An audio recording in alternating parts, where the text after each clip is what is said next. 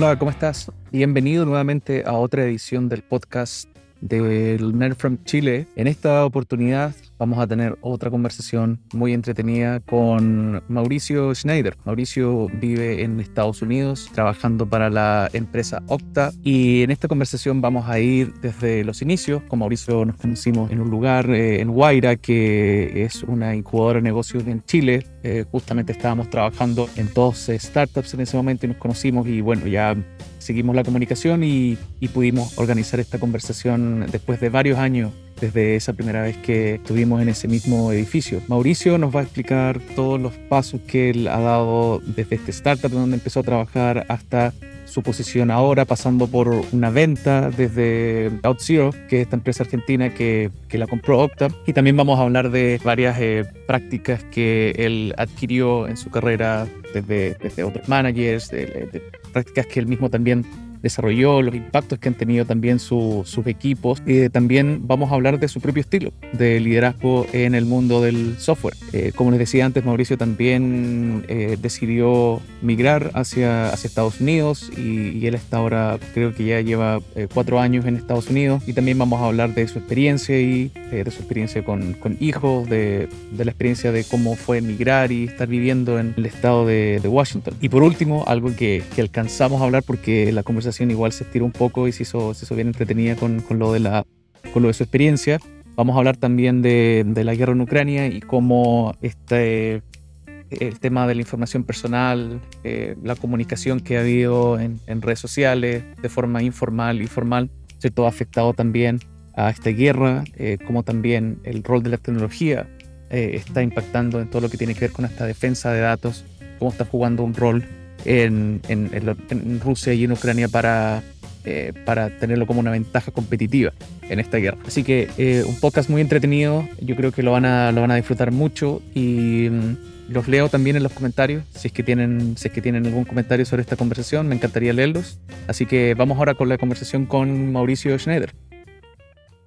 Bueno, Mauricio, ¿cómo estás? Eh, hola Felipe, muy bien. Primero que todo, gracias por la invitación. Me siento honrado y emocionado de haber sido considerado para tu iniciativa, me imagino, de podcast. No sé si decirle experimento cómo lo, cómo lo consideras tú, pero realmente un honor estar acá. Sí, bueno, estoy, estoy empezando este podcast y es un experimento estoy siguiendo, no sé si has escuchado de esta meta eh, de los primeros 100, las primeras 100 cosas y experimentar con eso y ver, ver qué pasa. Creo que hay que compartir contenido, hay que hablar de, cosas que a lo mejor otras personas se pueden estar pensando, curioseando de, de, hacer y, y, esa es la idea. Así que, mm, nada, gracias por, por tu tiempo. Voy a ir directo al grano. Cuéntame en qué estás hoy día. Esa es una pregunta un poco, si bien es como específica, es un poco abierta a la vez de cómo, puedo abordarla. Quizás es bueno dar un poquito de contexto, no sé si sea adecuado o no, pero desde el punto de vista profesional, tengo, tengo un grado académico que saqué en INACAP en, en Chile como ingeniero informático, ingeniero civil informático, y apenas salí de la universidad me dediqué a desarrollador empecé en una startup que fue cuando nosotros nos conocimos, o sea, si bien no trabajaba en la startup que tú tenías, pero estabas en el mismo, la misma incubadora en Santiago, y era una startup de, tres personas en ese entonces, y luego por diferentes circunstancias de la vida pasé a trabajar en otra startup igual pequeña, pero ya en vez de tres personas eran 11, eh, 14 personas, fue, fue creciendo con el tiempo, que es Spray Project, que es bien conocido igual en Chile, o bueno, para los más techis quizás, y posteriormente nos enteramos con mi eh, en ese entonces Polo, la pareja, que ella estaba embarazada. Estaba, yo estaba viviendo en Santiago, en esa, ambos estábamos viviendo, nos conocimos en Santiago, estábamos viviendo en Santiago, y nuestra decisión de ese momento, decidimos volvernos al sur de Chile, de donde somos ambos. Y para eso necesitábamos mantener, ojalá, el, el estilo de vida que teníamos en Santiago en cuanto a ingresos, etcétera, pero con una vida más tranquila, más, más de, de, lo que estábamos nosotros acostumbrados y lo que nosotros habíamos experimentado creciendo, como, como nuestra niñez, etc. Entonces opté por aplicar a diferentes trabajos nacionales e internacionales que tuvieran la posibilidad de trabajo remoto. Esto fue hace seis años atrás y nacionales no había muchos, no sé cómo será el escenario hoy en día en Chile, me imagino que está mejor, pero apliqué, claro, a varios trabajos internacionales y uno de ellos era una empresa argentina relativamente pequeña, igual startup, pero más grande de lo que yo había experimentado hasta antes, que se llama, o se llamaba OutZero, o OutZero. Y después de más o menos tres meses, eh, me contactaron. Yo estaba, o sea, como que envié mis aplicaciones, mi currículum a diferentes empresas, no pasó nada. Y de repente, tres meses después me avisan, oye, eh, vimos tu currículum, queremos entrevistarte. Y el cuarto corto, eh, terminé trabajando con ellos, así que nos fuimos al sur de Chile. Y en algún momento, en una de mis conversaciones con mi jefe directo, que es de acá de Seattle, me dice, ¿qué te parecería venir a Estados Unidos? Bueno, le dije voy a pensarlo, pero en realidad no lo pensamos mucho con mi señora porque siempre habíamos estado conversando de si se presentaba alguna instancia de poder vivir en el extranjero, sobre todo Estados Unidos, la íbamos a tomar. Y Estados Unidos en particular porque la empresa en la que estaba trabajando era, tenía un, su, su headquarter, su sede principal está acá en, Seattle. Si me dejas de detenerte ahí un momento, quería preguntarte, que ya, ya quiero hablar de como ese movimiento que hicieron, que, bueno, es, es, bien interesante, de la época en que estabas en ese primer startup donde obviamente el equipo era muy pequeño. Si me podrías contar en qué te ayudó esa experiencia para después aplicar a ese trabajo o mm. ejecutar ese trabajo que tuviste después con Auth0 desde Chile. Si me puedes contar. Claro. Bueno, está siempre, o, en general, mi, mi, perspectiva de dónde, del lugar donde yo quería trabajar y, y como compartir tiempo, espacio y, mis conocimientos y aprender del resto también, eran lugares que fueran menos, o sea, que no, no, como la empresa tradicional corporativa donde tienes miles de personas quizás y que, que tienen una estructura más rígida y que tu trabajo tiene un ámbito súper específico, sino que quería tener una experiencia donde pudiera eh, aprovechar de sacarle partido a distintos talentos y cosas que me atraían en lo personal y tener una, también una cultura más dinámica, ágil y donde el valor, donde las personas fueran lo principal de esa cultura, de de esa, esa empresa y no los números necesariamente. Obviamente uno entiende que negocios son negocios, van a tratar de siempre ir creciendo y aspirar a más, pero sin dejar de lado esa parte personal y de entender el valor que tienen las personas y que es básicamente lo que le da el valor a la empresa eh, y que logra finalmente que obtenga buenos resultados. Y el hecho de participar en estas pequeñas empresas, tanto por ejemplo esta, startup de tres personas como la empresa de, eh, como Prey Project, tenían un entorno muy dinámico de, de, gente que no tenía en el fondo, no sé si miedo, pero aprensión a salirse del el rol que estaban haciendo. Por ejemplo, ese tipo de cosas me ayudó luego en esta otra empresa a, a poder desenvolverme en diferentes roles, porque también era una empresa de 100 personas, o sea, no era una empresa grande donde cada uno tiene un rol especializado. Si bien yo, de hecho hice el salto ahí en esta en, en OutZero de mm, desarrollador a support engineer. Y era un, cargo de support engineer bastante técnico porque en el fondo es ayudar a otros desarrolladores, entonces tienes que hablar el lenguaje. Tenía ese background que me ayudó del punto de vista técnico y a realizar el trabajo. Y por uno de los motivos por los cuales me seleccionaron, pero también estaba otros aspectos que era, por ejemplo, la intención de querer ayudar a otros. Y, y es algo que encuentro que es más, esta es una apreciación súper personal, no es que tenga como datos duros al respecto, pero encuentro que en startups tiende a haber personas que no tienen recelo o miedo de salirse de su ámbito de trabajo y tratar de tocar diferentes partes de de, las operaciones de una empresa, por ejemplo. Eh, claro, es, lo natural que pasa en los startups, en donde finalmente contratas a un desarrollador, tiene, tiene un, título, pero esa persona va a tener que, eh, como la expresión en, inglés, como wear many hats, eh, ¿no es cierto? Como ser desarrollador, pero también puede ser diseñador, puede ser escribir, escribir en un blog.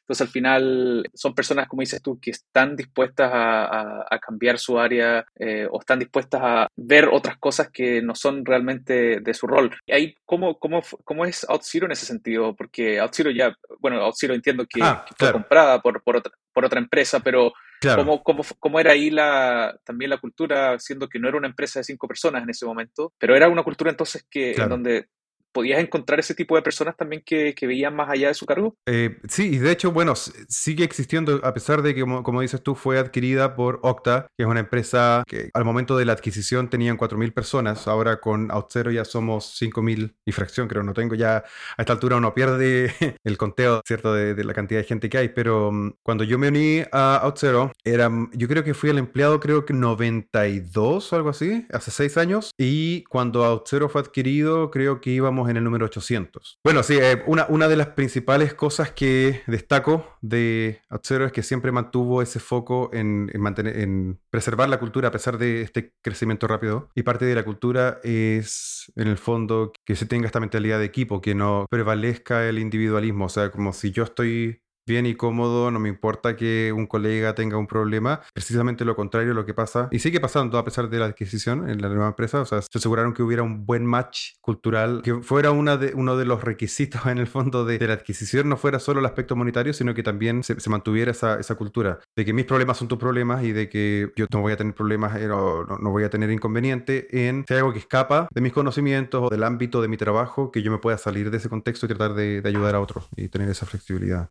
Sí, este no es un podcast de trabajo remoto, pero no puedo dejar de hacer esta pregunta, que es cómo una empresa que es de trabajo remoto y donde estamos hablando de, de que mis problemas también se van los problemas de los otros y que finalmente uno tiene que salir como un equipo y apoyarse mutuamente. Pero como un equipo remoto donde no sé exactamente cuál es la cultura full remoto, híbrido, o, pero cómo puede llevarse a cabo eso en la práctica, porque ahora que ya estamos en dos años después de una pandemia donde varias empresas han ido remoto a la, a la fuerza y ahora se está volviendo a la oficina y de cierta forma se ha valorado un poco ese tiempo de oficina para la gente que trabajaba antes en oficina y todo este concepto de, esa energía que da el, el trabajar en una oficina, probablemente tú en Guaira, cuando trabajabas en la oficina, lo, lo sentías, esa emoción, esa, estar al, lado con gente inteligente, interesante, trabajando. ¿Cómo eso se puede replicar a un trabajo remoto? Es mm. una de las preguntas que yo me he estado haciendo. Y para mí, habiendo empezado este evento en, en Chile, que es 9.5, eh, un fiel devoto al trabajo remoto,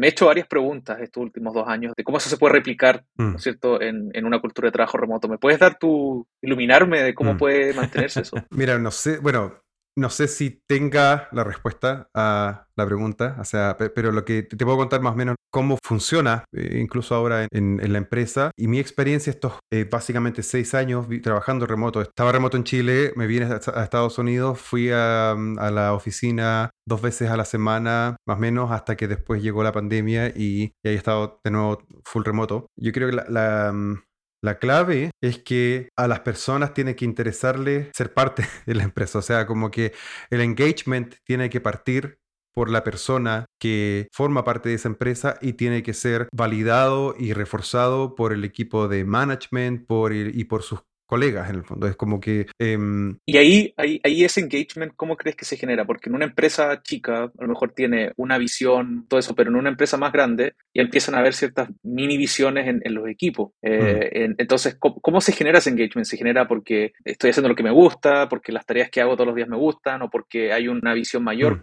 ¿Cómo crees tú? Yo creo que la visión mayor es importante para entender a alto nivel cuál es el valor que uno entrega o sea, cuál es la misión, la gran misión en la que uno está participando. Pero en el día a día, si alguien tiene clara la misión, pero estás en un lugar donde, o sea, eh, estás haciendo algo cotidianamente donde te sientes miserable porque no te gusta hacer, porque quizás no explota tus talentos natos y, las, y los intereses que tienes, tanto personal como profesional, no, no vas a estar eh, involucrado o tener ese engagement. Como el gran dicho dice eh, que en el fondo no hay, eh, tiene que ver con el manager, que es como que no hay malas empresas, es mal manager, una cosa así, ¿cierto? que en el fondo eso, tu manager directo em, tiene una gran responsabilidad de mantener ese engagement y que uno cuando, cuando recién se une, o, me pasa a mí, por, por, ejemplo, si yo me uno a un trabajo donde tuve la fortuna de poder, comillas, regodearme para elegir dónde yo quería trabajar, voy a entrar con ese engagement ya partiendo, no va a estar en, en cero, sino que voy a tener algún nivel de entusiasmo, ¿cierto? De, bueno, entender qué tengo que hacer, a quién voy a conocer, cuáles son los beneficios que tengo, cómo puedo aprovechar esos beneficios, tanto de desarrollo profesional, de salario, etcétera. Pero si después mis esfuerzos no son recompensados en, todo aspecto y además no tengo la habilidad de poder explotar mis intereses, voy a perder esa motivación. En lo personal me pasa cuando, por ejemplo, yo he tenido la oportunidad de pasar por diferentes roles dentro de la empresa. O sea, esto, todo este contexto y como llegamos a esta conversación era donde estoy. Y no podría estar... Que todavía no me has dicho. Exacto. Pero quiero... Eh, eso también es muy interesante en el, en, creo que en el tema de tener el entusiasmo, porque mm, las empresas que son más grandes también te dan una paleta, ¿no es cierto?, de, de, escalas. Incluso creo que las empresas más interesantes son las que también te dan la libertad para que tú puedas incluso probar cosas que no tienen que ver contigo, mm. incluso que puedan crear cargos que no existen todavía, que se puedan, eh, puedan encajar en ti. Y ahí también es interesante escuchar cómo, cuál ha sido tu camino desde que partiste, ¿no es cierto?, trabajando remoto en Chile, en, en Zero. ¿Cómo ha sido ese camino de esas escalas que has tenido hasta ahora que, que ya estás acá en Estados Unidos. Claro, me ha pasado lo que mencionas en diferentes circunstancias, que es en el fondo he podido vivir diferentes ejemplos de cómo uno puede tomar un nuevo rol, cómo puedes armar, ir armando tú tu carrera, pero en base a lo que se te ofrece, a lo que tú puedes proponer. Por ejemplo, cuando entré a OutZero, entré como Support Engineer, que se llamaba en ese entonces Developer Support Engineer, que es básicamente lo mismo. ¿Puedes decirnos qué es lo que, qué es lo que hace un Support Engineer? Claro, claro, y el propósito en ese caso y en general en empresas que son más tecnológicas, el, cargo de soporte es un cargo que, sigue siendo bastante técnico y que tiene que ver con entregar apoyo, en el caso de, mi rol era entregar apoyo a desarrolladores que estaban integrando OutZero con sus propias aplicaciones. OutZero lo que provee es una plataforma de servicios de autenticación y, y, o de autorización. Entonces, básicamente manejo de identidad digital. Y en el fondo teníamos que ayudar en ese cargo a diferentes tipos de desarrolladores que usaban diferentes lenguajes de programación con diferentes escenarios y arquitecturas donde tenían que incorporar nuestros servicios en sus propios software y en sus propias plataformas y teníamos que básicamente hacer troubleshoot, poder entender que si habían encontrado un bug o si estaban teniendo problemas de implementación por algo, un error en su lado, analizar código, tener llamadas con ellos de troubleshooting, ese es básicamente el, tipo de rol que había. Claro, o sea, eh, por el nombre se puede entender que es como soporte a como eh, al cliente, eh, claro. Em,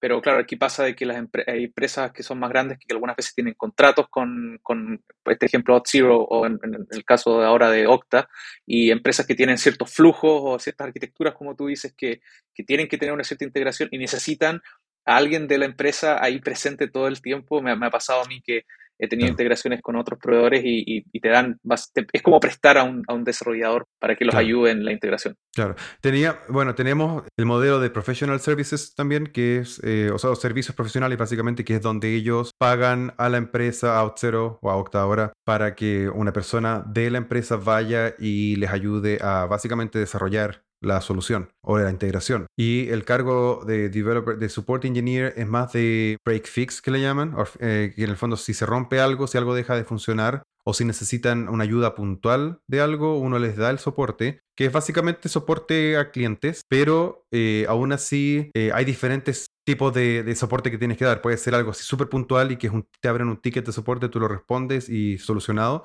Hay otros que van a ser 10 quizás comunicaciones de ida y vuelta y donde finalmente tienes que unirte a una llamada y tener a lo mejor a desarrollador jefe junto con el director de no sé qué, con el vicepresidente de no sé cuánto y conversando de cómo pueden solucionar el tema. Entonces, lo entretenido de ese rol en particular eres que mm, puedes estar sujeto a distintas situaciones de soporte y diferentes escenarios y a diferentes niveles. Puede ser un bajo nivel de tienes un error en la línea tanto de código versus algo más macro que puede ser analizar cómo van, por ejemplo, darle tips de cómo hacer su flujo de autenticación de la mejor forma para la arquitectura que tiene. Entonces era a muchos niveles distintos. Ya quiero hablar de, la importancia que tiene también o que ha tenido Auth0 y Octa como en los tiempos de ahora con, todo lo que tiene que ver con los datos personales y eso. Pero quería volver de nuevo a la pregunta que desde ese, desde ese rol que tuviste de support engineer, ¿cómo seguiste escalando? Voy a tratar de no extenderme mucho en esa escalada para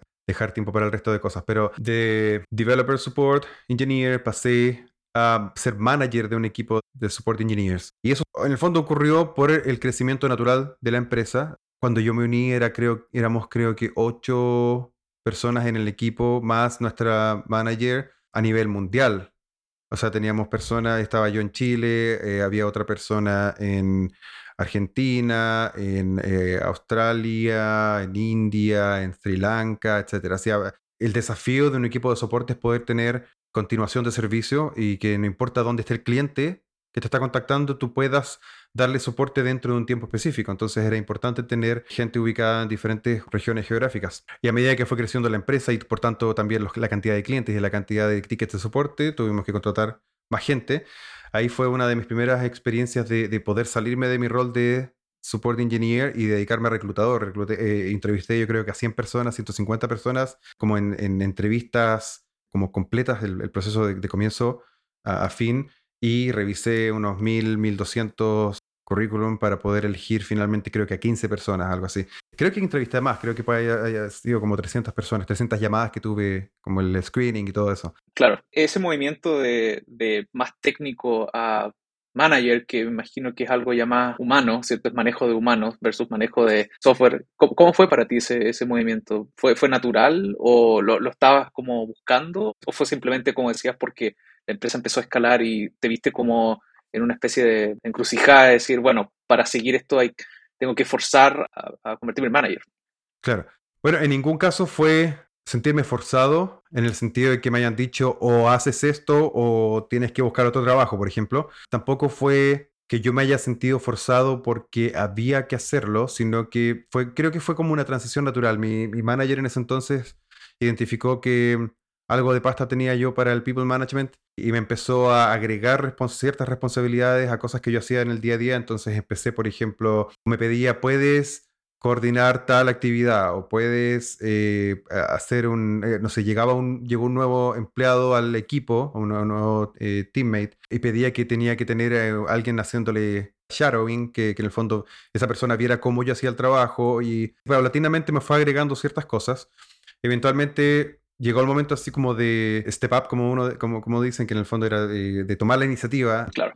A ya dar el salto, en el fondo, de, de, pasar de ser un contribuyente individual a people manager, pero no fue de un día para otro, fue como paulatinamente identificando y, y creo que agradezco mucho el approach que tuvo mi manager en ese entonces para mm, tomarse el tiempo de, no tirarme, como empujarme a la piscina y decir, haz esto, sino de ver, bueno, es esta persona capaz de hacerlo. Y fue de a poco, como te digo, agregando estas responsabilidades que se escapaban un poquito de mi trabajo. Y ahí tiene que ver también uno, como lo que hablábamos antes, de que te interese o que estés dispuesto a salirte de tus responsabilidades si es algo que te atrae, que te gusta y tomarlo como una oportunidad de crecimiento personal, de crecimiento profesional. Y de vez en cuando también uno tiene que sacrificar un poco la remuneración, o sea, como en el fondo, que no, no va a haber una recompensa inmediata quizás. No es como que te digan, necesito que, que, hagas esto y uno dice, bueno, ¿y cómo vamos? Ah, de forma inmediata, porque uno tiene que entender también que hay un, un periodo donde está tratando de hacer un, un fit test, ¿cierto? De, de, ver, bueno, esta persona tiene pasta,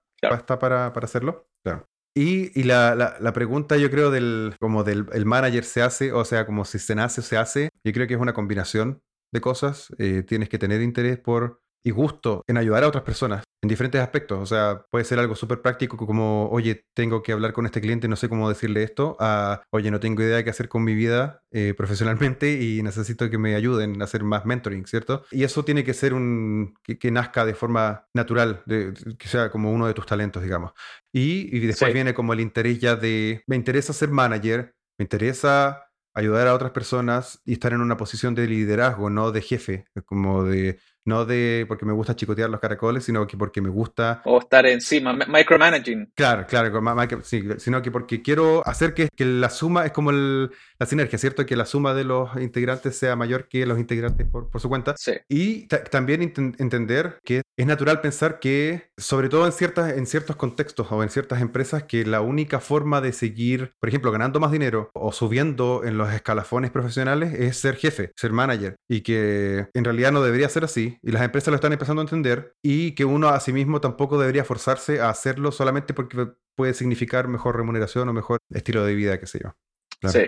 Eh, yo creo que depende de empresa a empresa, como dices tú, ahí, están empezando a entender, ¿no es cierto?, de que no es así. Eh, hay empresas que ya tienen propios carriles técnicos y otros de, management, así que en ese sentido creo que está, está, cambiando eso. Para ir cerrando un poco este tema de tu, de tu carrera Ah, sí. Y lo que estás ahora, eh, quería, quería preguntarte en tu, en tu actual cargo, ¿cuáles son dos prácticas que, haces, que tienes día a día que la adquiriste de tu por entonces eh, jefe, que fue el que vio este, este, potencial, y dos prácticas que ya tú dices, estas son, estas son mis prácticas y, yo se las voy a quizás a traspasar a, a, mi, a las mm. personas que yo soy manager? Buena pregunta. Ah, bueno, ah, antes de eso, cuento corto, pasé de, de, de, Support Engineer a ser People Manager y finalmente, después de una serie de otros cargos que estaban también relacionados en el mundo de soporte, decidí ahondar mis conocimientos en el mundo de la seguridad informática, así que se presentó otra oportunidad en otra área de la empresa que era en compliance. En ese entonces se llamaba Customer Risk Manager, que básicamente lo que, lo que hago en esta posición ahora se llama Security Risk Manager, luego de la adquisición con Okta pero básicamente mi, mi, rol es ser un vínculo entre los equipos de compliance y seguridad de la empresa y los clientes. Por ejemplo, eh, en el proceso de decisión de una empresa a contratar servicios de terceros, generalmente tienen ellos ciertos procesos de seguridad y de compliance donde tienen que revisar, bueno, antes de contratar a Okta. ¿Cuáles son sus prácticas de seguridad frente al almacenamiento de datos, frente al background check que le hacen a sus empleados, etcétera? Una serie de cosas. Y por tanto, esas empresas van a tener una serie, como un checklist, básicamente un cuestionario o cosas que nosotros como proveedor de servicios tenemos que responder y, y, hacernos cargo. Y mi rol es responder a esas preguntas que tienen nuestros potenciales clientes y nuestros clientes existentes que tienen que ver con nuestro cumplimiento de normas de seguridad y normas de de compliance en los diferentes países, jurisdicciones, etcétera. Ese, ese, es mi cargo actual. Seguiste como con esa conexión con el, con el cliente, solo que es del lado más de, de, de, preventa, si se puede decir. El lado cuando ya quizás se, se evaluó desde el punto de vista de, de otra empresa que, que Octa es una, una, opción interesante para agregar autorización y ahí, ¿no es cierto?, vienen todos los requerimientos, como, como decías tú, que bueno, que ahora, ojalá hablemos un poco de eso, que, que hay, hay, mucho ahora, o sea, es, es, casi, casi por ley, o los estados tienen distintas leyes que tienen que ver con los datos, los países, entonces ahí hay, hay muchos, me imagino, checklists que tú tienes que, que estar como diciendo, sí, aquí lo tenemos y, y se puede integrar con nosotros.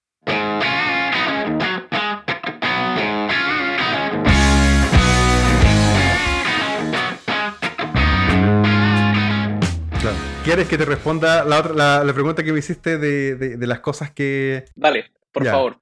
Ya, bueno, ese era, el, claro, el contexto. Recién ahora terminé de, preguntar, de contestar la primera pregunta que me hiciste. Ahora para la segunda pregunta, a la, que está pendiente. Yo creo que, y era jefa en ese entonces, que igual fue súper bueno. En el fondo porque uno está, sobre todo en Chile, era súper extraño tener mujeres en un entorno tech y algo que se ha enfocado de forma fuerte eh, en entonces Outzero y ahora Octa es que sean equipos diversos y también, bueno, ese es otro tema que tiene que ver como cómo armar equipos y people management, etcétera, pero mi punto es que tuve esa oportunidad de, tener una, una, jefa y que fue, un, fue mi primer modelo a seguir de un manager que eh, me aspiraba a, mm, hacer lo mismo en el fondo, como de, un role model, ¿cierto? De, alguien que, yo diría, decía, bueno, me gustaría en algún momento ser tan seco como ella. Y fue súper, eh, o sea, me, marcó bastante en eh, mi vida personal y profesional. Una de las cosas que me marcó, y también tenía que ver quizás con un tema cultural, porque ella es de acá de Estados Unidos y uno puede distinguir ciertas cosas culturales distintas en, cómo uno trata, en tanto sea en un entorno profesional como personal. Y, por ejemplo, ella era súper directa para decir las cosas pero a su vez, o el candor, ¿cierto? Pero a su vez te las presentaba de cierta forma que no te lo tomabas a mal si es que era un no, por ejemplo. Uno tiene, tiene ese temor, sobre todo en Chile, a que a decir no es como prefieres dar excusas o a darle la vuelta al tema antes de decir no, no puedo hacer eso o no me parece una buena idea o qué sé yo. Esa es una de las cosas que me quedó bastante, de, tanto de, tener esa capacidad de ser directo y de estar en desacuerdo, y, pero de forma educada y sin afectar susceptibilidades y lo otro era... Eh, Hay un buen tip ahí eh, tocando ese tema del no, que aprendí hace, hace un tiempo, que es DC, pero le estás diciendo no a otras cosas y eso le tienes que decir a tu, a tu manager. Es como si te dice, puedes hacer esto, tú le dices sí, pero es un no a otras prioridades que estaba haciendo en ese momento. Y tienes razón, viniendo de una cultura en donde se ve como que no quieres hacerlo o no tienes ganas de hacerlo, puede sonar mal, pero en, en, en otras culturas en realidad se ve como una pregunta neutral, más que más que una imposición. Claro. Y el otro aspecto que me quedó de esta relación profesional con, con, mi jefa fue definir expectativas, que es otro tema también eh, súper clave a la hora, a cualquier nivel, ¿cierto? O sea, seas o no un manager de alguien, el definir que en el fondo qué quieres lograr de algo, o sea, a la hora de pedir cosas, ser claro, me tocó en algún momento, por ejemplo, o sea, yo no era muy bueno definiendo expectativas o, conversando temas difíciles a veces, y me tocó en algún momento tener que despedir a alguien, por ejemplo, porque la persona no estaba rindiendo, pero yo también tuve cierto nivel de culpa para llegar a ese punto. Digamos, fue como 50-50, quizás, de, de no ir, ir, guiándole y diciéndole, oye, las cosas no están viendo tan bien, lo que esperamos de ti es esto y tú no estás lográndolo, sino que estás logrando esto, ¿cómo llegamos a esa otra a cumplir esa otra parte de las expectativas, por ejemplo. Y en el, en, el punto de vista más cotidiano es como de la, la, comunicación efectiva, ¿cierto? De decir, mira, tenemos esta reunión, lo que quiero lograr de esta reunión es tanto, tanto, tanto, así que eh, trabajemos en eso, una cosa así. Entonces, eso también, no sé si sería parte de aspecto cultural o simplemente como es ella, pero también me marcó bastante. y Eh, en el, en el que, punto... eh, no, que no pensaba que no íbamos a ir a estos temas que son para mí, o sea, son muy interesantes. eh, eh, podríamos, podríamos hablar mucho rato sobre liderazgo y sobre management. Es un, es un universo en sí. Eso te quería comentar que a mí en lo personal me interesa mucho y, y no, este no es un podcast de, de liderazgo, de, ¿no es cierto?, de software management de- o de trabajo remoto, pero me, me ha gustado mucho entre lo que hemos discutido que, que, que creo que va a ser de mucho valor para la gente. Qué bueno. Sí, también es definitivamente algo con lo cual me siento apasionado y me imagino que se puede notar al ir ahondando en estos temas, pero yo creo que esa también es la gracia de estar en una empresa donde tú puedes tener esa oportunidad, ¿cierto? De, ir ahondando en tus propios gustos y, ir descubriendo también. Hay muchas veces donde uno no realmente no se da cuenta, oye, me, quiero ser people manager o quiero hacer tal cosa, pero de repente se presentan las oportunidades y ahí está la gracia de salir de tu área como tu comfort zone ¿cierto? Y de estar dispuesto a probar, aunque sea un rato, hacer algo distinto y después para que tú puedas darte cuenta, sí, esto es algo que me gustaría hacer o no, ¿cierto? Y, y tengas esa oportunidad eh, presentada por la empresa y que te, te puedan eh, permitir hacerlo. Perfecto. Y la pequeña cosa que te iba a mencionar, que quizás yo agregué de mi propia cosecha y que tiene que ver también con la naturaleza, o sea, como lo que tú mencionabas en- cuando me presentabas el podcast y decías, bueno, el- el- por ejemplo, esto no es una conversación seria, vamos a, en el fondo, si se presenta la oportunidad de agregar humor o, o de ser más eh, chacarera o ser más, no sé, eh,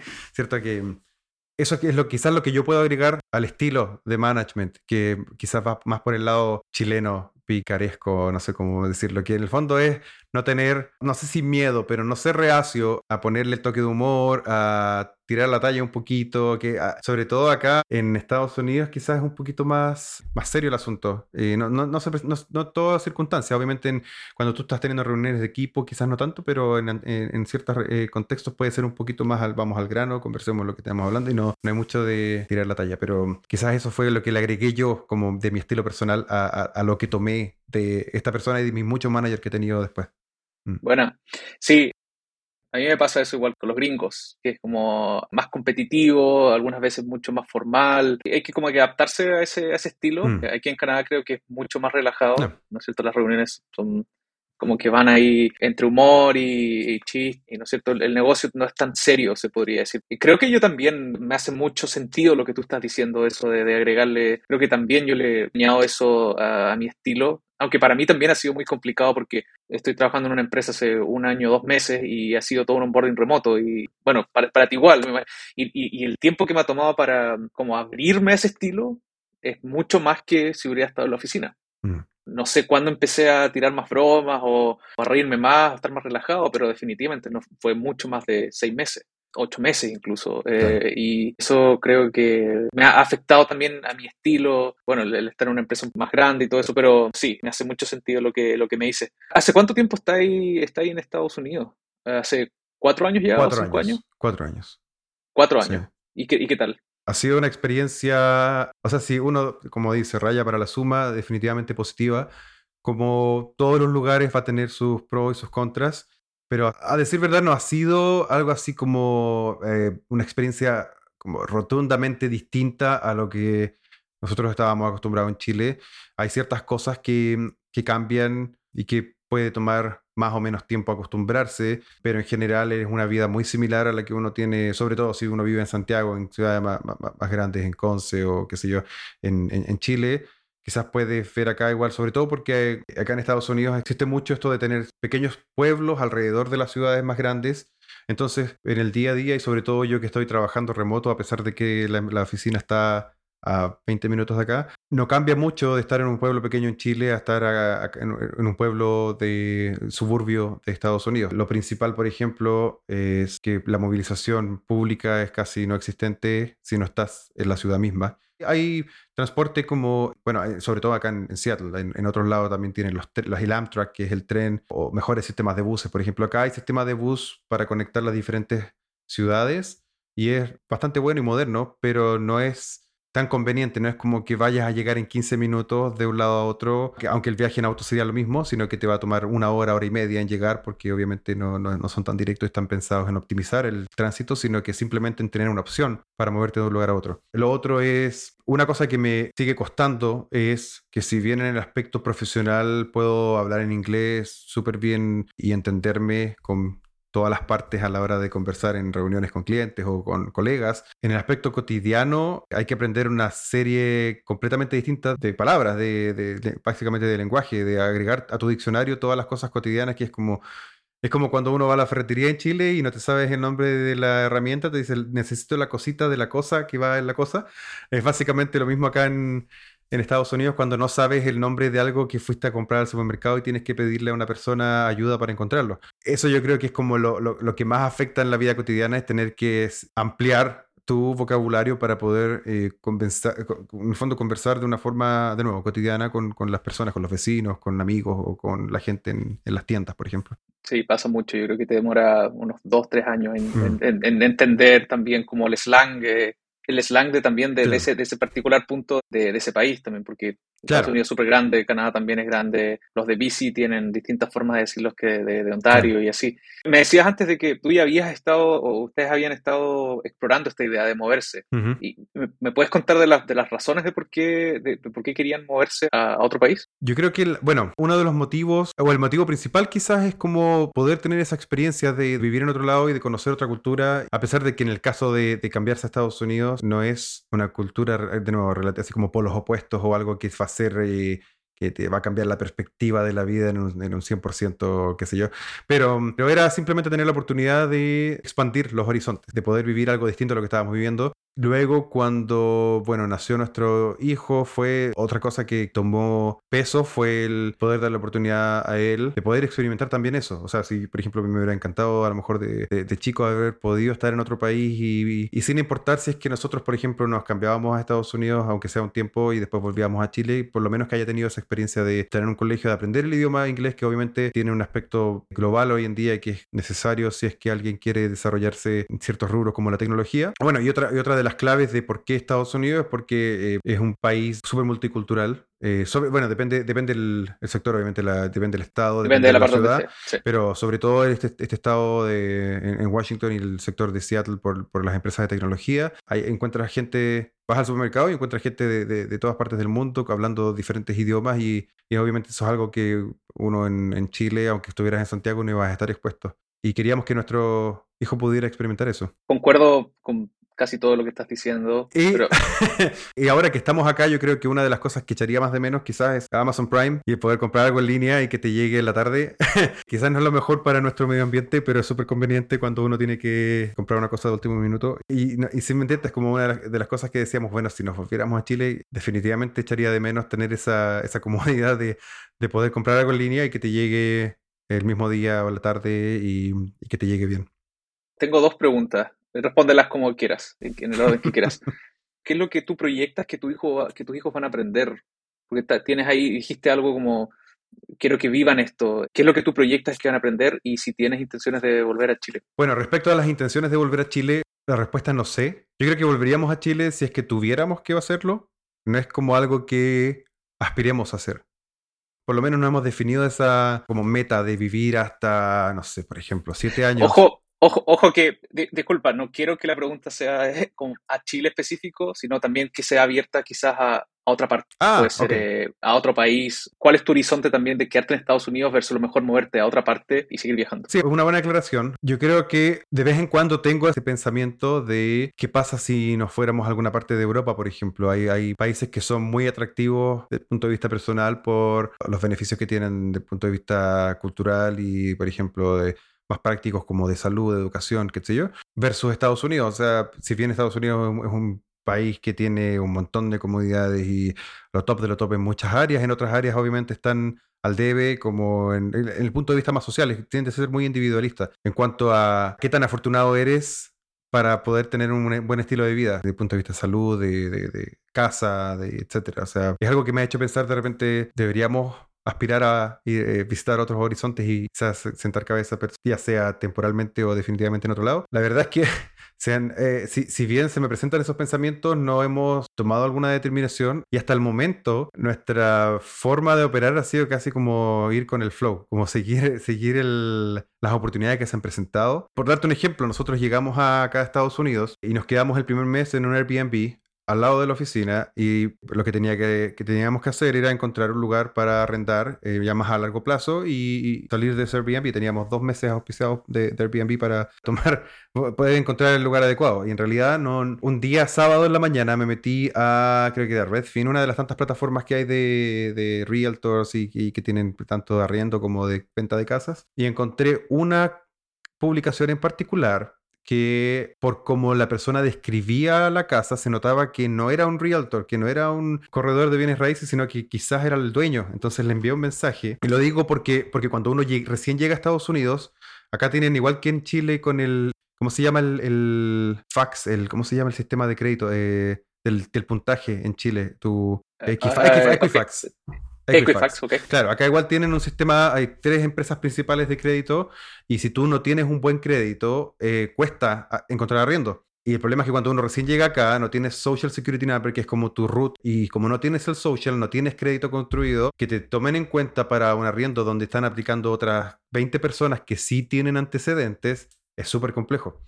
Entonces me levanto ese día sábado de la mañana, veo esta publicación que dice, no sé, o sea, los detalles que entregaba de la, de la, casa era, y decía, por ejemplo, estamos buscando a alguien que le guste jardinear, que qué sé yo, que está cerca de, o sea, como, como lo describían era súper personal. Y entonces eh, como que aposté a contactar a la persona, le dije, oye, me da la impresión que tú eres el dueño de la casa, nosotros estamos recién llegando de Chile, sé que esta recomendación viene muy de cerca, pero nosotros eh, en nuestras experiencias anteriores arrendando hemos sido súper cuidadosos, eh, nos preocupa que, la persona que está, o sea, entendemos como el, aspecto de confianza que uno entrega a su casa a alguien para que la use y, queremos respetar eso y, hacer un buen uso de la propiedad y quería ver si, si, éramos un buen fit para lo que ustedes están buscando. Y ese mismo día sábado, bueno, nosotros estábamos ahí en Bellevue, entonces fuimos al, al mall a pasear. Eh, era creo que el tercer fin de semana que estábamos ya acá y de repente la persona me llama por teléfono, o sea, me llama, me, llega una llamada en el, en el mall y era el dueño de la casa. Y me dice, oye, eh, me contactaron muchas personas, pero me llamó la atención tu mensaje. ¿Por qué no nos juntamos en la casa? No sé si pueden ahora, en una hora. Así que agarramos un Uber en ese entonces y porque tampoco no teníamos ni auto y había que viajar 20 minutos de donde estábamos. Y la locomoción, como te mencioné, no, no es algo que, te permita moverte rápidamente acá, locomoción pública. Y llegamos, nos conocimos y tuvimos un súper buen fit. Y mi, mi, señora me decía, pero no, busquemos otras casas, pegamos más. Y yo le decía, pero esto se presentó así como que nos cayó del cielo porque en el fondo a la persona no le importaba que fuéramos, de hecho tenían familiares chilenos, así como que el, cuñado de la señora de él es chileno y conocían gente de Chile y que era como... Por ahí, quizás, por ahí quizás funcionó. Y, como, como otra, otra señal que, que noté es que la persona que nos trajo en el Uber era una mujer que nació en Chile y que se vino como a los cuatro años y había vivido, vivido todo el resto de su vida acá. Entonces era como tantas conexiones con, con Chile que, ah, no sé, un, mi sexto sentido me dijo, por aquí va la cosa. Y yo le dije que sí. Y mi señora todavía no estaba convencida. La cosa es que, bueno, no, no, nos, nos, mudamos acá. Un año y medio eh, llevábamos viviendo y nuestro vecino nos dice, oye, sabes que nosotros en un tiempo más nos vamos a mudar. Si les interesa comprar una casa, eh, nos avisan y podemos conversar. Y mm, pasó el tiempo y nosotros habíamos empezado a pensar en comprar casa porque decíamos, ah, mientras arrendar versus pagar un crédito hipotecario y que se convierta eventualmente en una inversión, o por último, si es que no nos quedamos a largo plazo, después vendemos y de seguro va a estar más caro, así que vamos a recuperar dinero, ¿por qué no compramos? Entonces le mencionamos a nuestros vecinos que era así como literalmente vecinos de al lado, la casa de al lado. Y terminamos comprando su casa. Entonces ahora somos dueños de casas en, en Estados Unidos y donde quizás no, no, sería tanto problema, y de hecho sería súper bueno económicamente ahora vender, porque hay un boom de real estate eh, tremendo. La inflación igual, claro. Claro, pero vemos, por ejemplo, la oficina en la que estoy sentado ahora fue una renovación que hicimos en la casa, tuvimos que hacer una serie de trabajos. Nosotros, yo me compré una máquina de pintura de 300 dólares y pinté la casa por fuera completa. Yo aprendí a, pintar casas y quedó bastante decente, diría yo. Bueno, me han dicho los vecinos también, así que no, no, no es que venga solo de mí la recomendación. Em, pero uno le va poniendo esas cositas eh, personales a la casa y como que le vas agarrando obviamente cierto cariño. Y ahí son, estamos hablando de palabras mayores a la hora de mudarse, no es como antes que estábamos arrendando, que habíamos comprado muebles en, en, tiendas de segunda mano, etc. Entonces, tomaría más tiempo hacer esa decisión.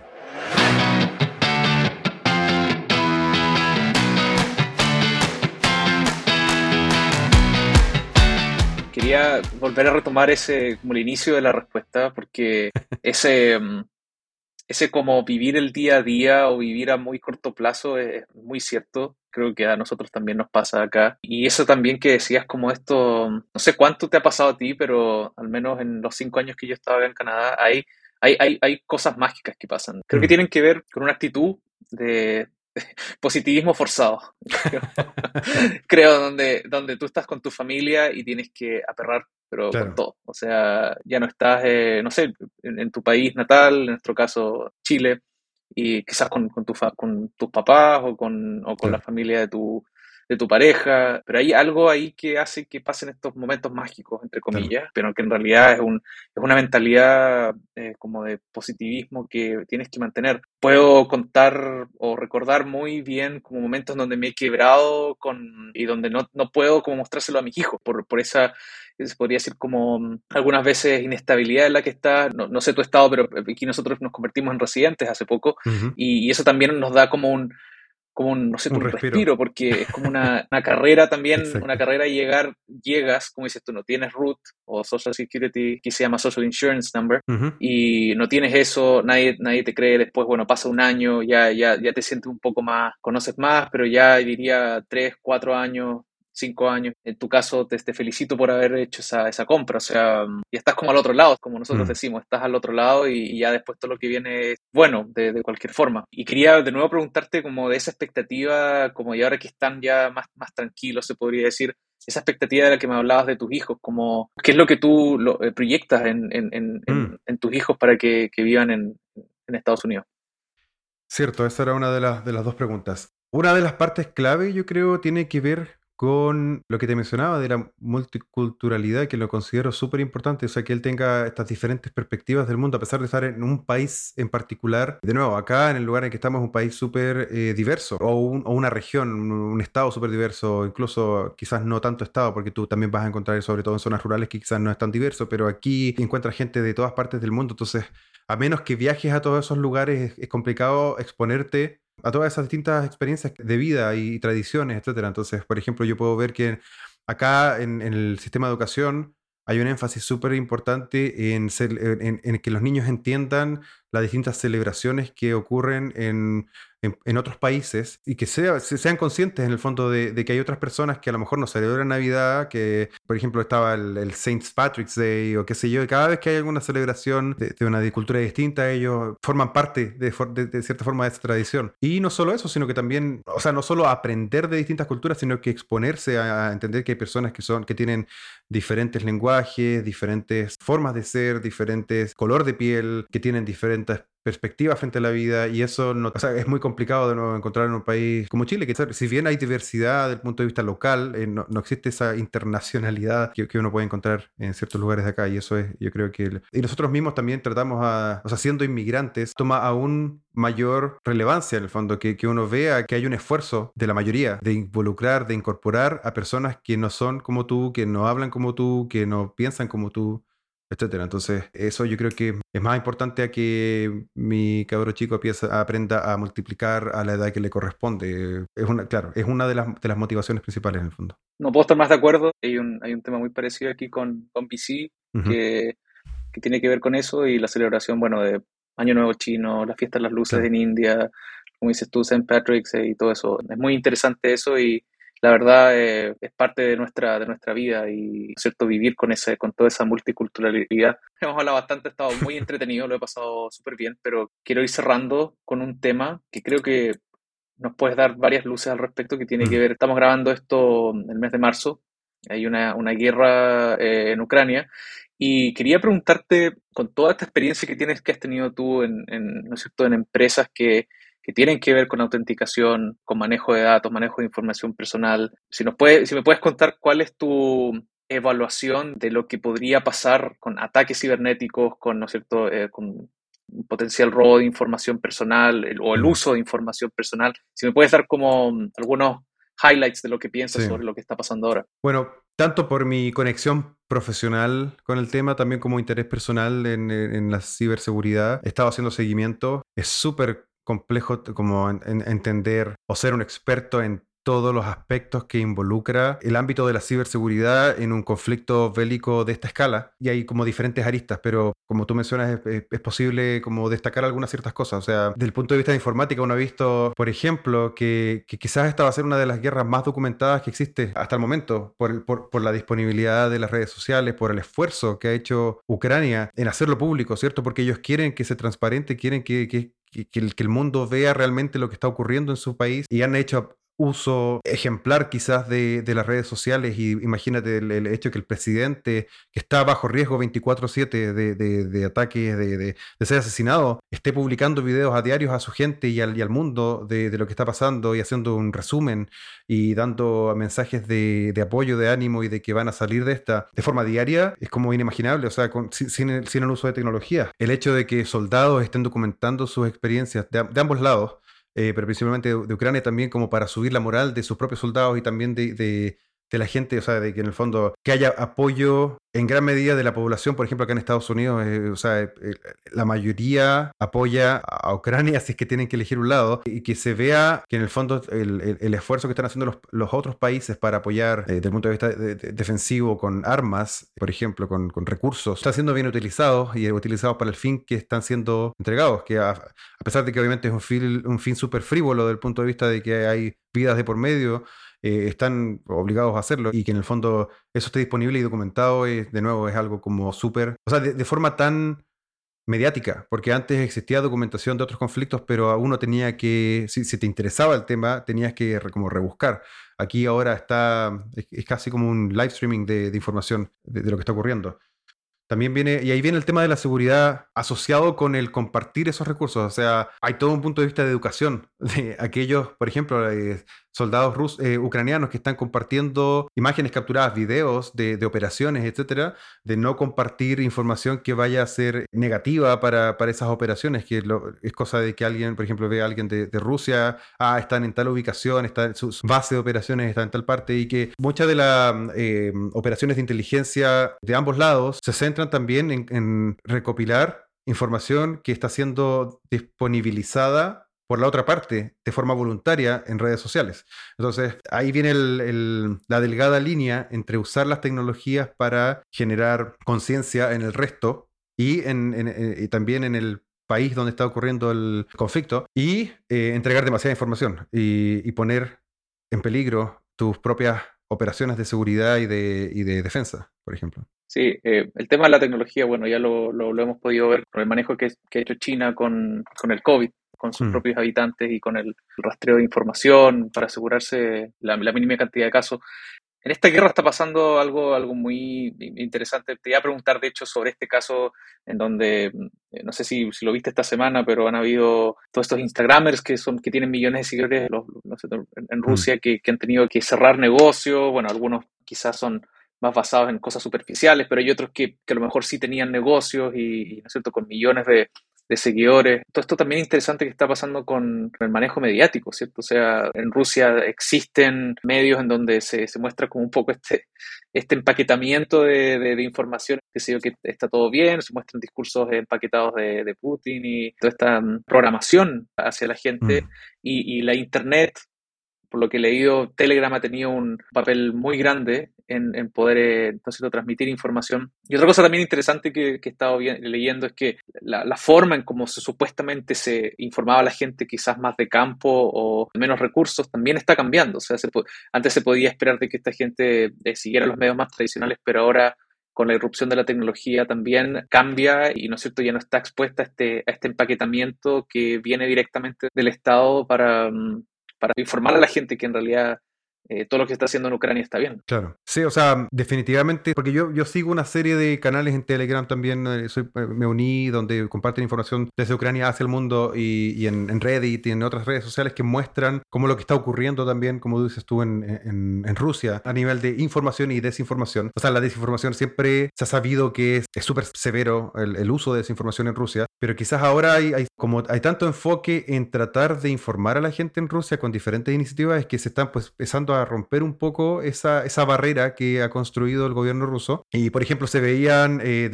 unos desarrolladores, bueno, se filtró en algún momento números de teléfonos de ciudadanos rusos. No recuerdo bien quién hizo ese, ese filtrado, pero puede que haya sido Anonymous o alguien, alguien hizo un, un, filtrado de datos. Y unos desarrolladores tomaron esos, esos datos e hicieron una aplicación donde las personas podían mandar mensajes de SMS a esos números diciéndole, oye, soy Juanito de tal parte y te quiero informar qué es lo que está pasando en Ucrania y que realmente lo que está diciendo tu gobierno es falso, qué sé yo, y es empezar a, digamos, a romper la, barrera de desinformación de esa forma. Eh, hace poco hubo un video de Arnold Schwarzenegger de nueve minutos y algo donde hablaba, apelaba a la conciencia de la gente de Rusia y que él decía, yo tengo una gran relación con Rusia y quiero contar la verdad de lo que está pasando. Y yo veía en, estos eh, sitios que sigo donde los rumores eran que, que estaba la gente empezó a compartir el video de Arnold Schwarzenegger y que estaban empezando a generar conciencia. Y también ocurre, por ejemplo, el, el, rol fundamental de las madres de esos conscriptos y soldados que están en, en, Ucrania y que probablemente no vuelvan a ver si es que, si es que cayeron en, batalla porque los rusos al parecer no están yendo a, recopilar los cadáveres.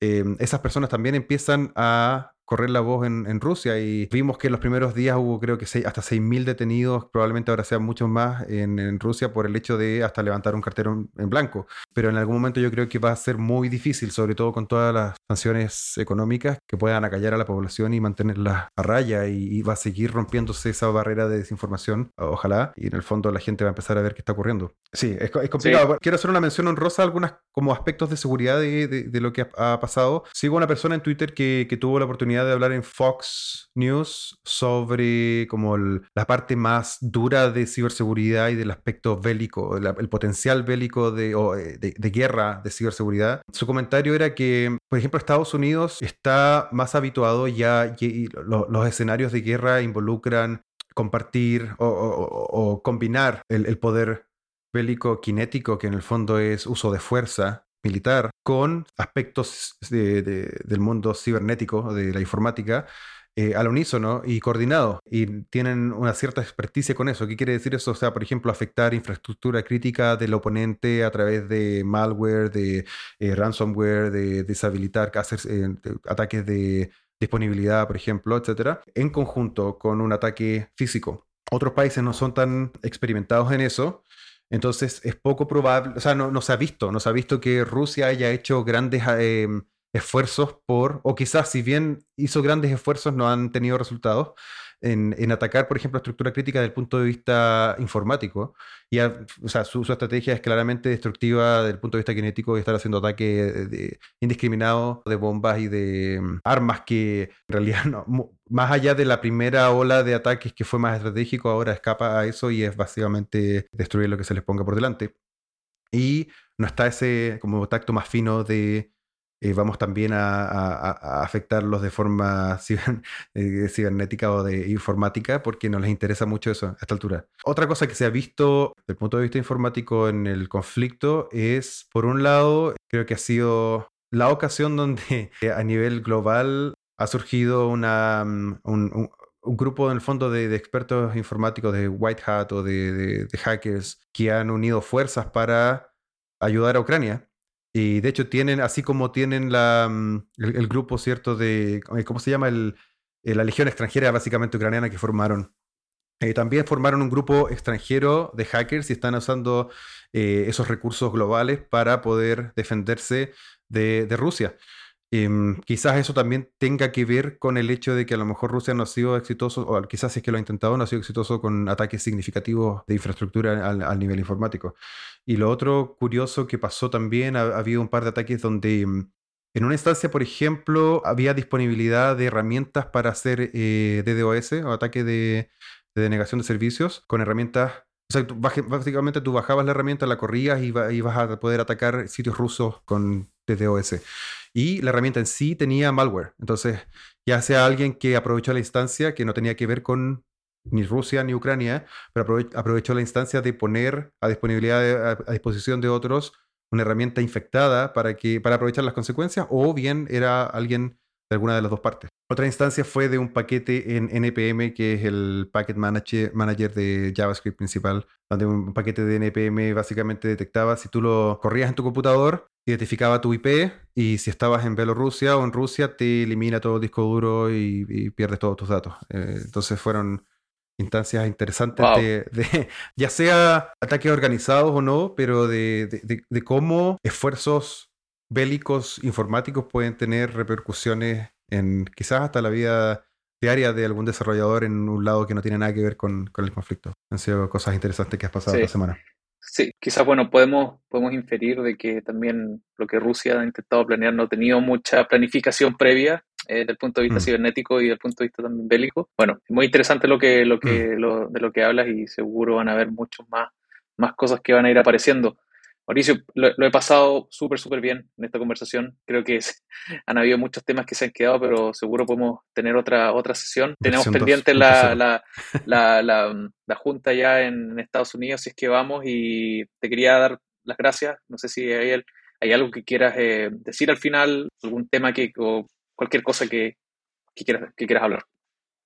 Miren, bueno, no, no, me queda nada en el tintero en este momento. Creo que hablamos, eh, obviamente hubo algunas, algunos temas que no alcanzamos a cubrir de lo que planeábamos inicialmente, pero no creo que fuera nada como crítico. Un placer haber tenido la oportunidad de conversar, pero no haber sido muy latero. y sí, o sea, bueno, eh, mira, desde el punto de vista, quizás lo que agregar como principiante de podcast, porque eh, esta es mi primera oportunidad hablando con otra persona, eh, en una instancia de podcast de algo que va a ser grabado y compartido con otros que ojalá sea útil para otras personas, es em, súper fácil y me pasó, eh, o sea, desde que me mencionaste, oye, eh, hagamos un, episodio de mi podcast hasta ahora, y, creo que aún, aún, lo siento, es este el, el imposter syndrome, ¿cierto? Que es como, ¿cómo yo voy, o sea, ¿por qué me invita a mí? ¿Qué, qué voy a, agregar de valor qué, cosa de lo que yo tenga que decir va a ser importante para que otros escuchen. Y mm, no sé, bueno, eh, eh, espero que alguien después de escuchar este episodio pueda decir, bueno, sí, fue algo interesante y me gustó escucharlo, pero quizás como, como no sé si consejo, pero como, como conclusión, quizás para otros eh, invitados que puedas tener en tu podcast también, sobre todo que me imagino que vas a tener 99 otras personas al menos para decidir si es que quieres continuar haciendo el, experimento, es eso, o sea, si, te dan la oportunidad de, ser participar en una instancia como esta, yo creo que es bueno tomarla. Va de la mano con lo que hablábamos en un comienzo de salir de la zona de confort, incluso si es la primera vez, pero bueno, cómo, cómo, cómo se presenta y algo que también ha sido parte de mi aprendizaje de carrera, es como entender que siempre alguien va a tener algo que agregar y algo que aportar en valor, por muy pequeño que sea, y, si logras llegar a otra persona y esa persona se toma ese granito de valor y lo agrega, lo incorpora en su vida, eh, lograste algo que antes no habías logrado, así que hay que atreverse nomás y, tomar esa oportunidad de, poder compartir la experiencia personal, que a lo mejor uno puede decir, bueno, otras personas también han pasado por lo mismo, ¿por qué va a ser tan único? Pero al final la combinación de todas tus experiencias eh, es muy probable única y, puede servir para otros también y para, para, guiar el camino de otras personas. Así que eso, como la conclusión. Sí, bueno, me, has robado varias de las frases que iba a decir después, las ibas como agregando al final de tu discurso, pero sí, somos partners en, somos partners en síndrome impostor, seguro, y creo que a todos les pasa, y, y estoy seguro de que tu experiencia eh, desde, bueno, desde que empezaste trabajando en Chile, eh, este mismo exit esta compra que he tenido, eh, ¿no es cierto?, te ha dado esta este, esta intersección única que todos tenemos para poder, eh, para poder dar un punto de vista único. Así que te agradezco de nuevo y, y eso, estamos, estamos en contacto muy pronto. Muchas gracias.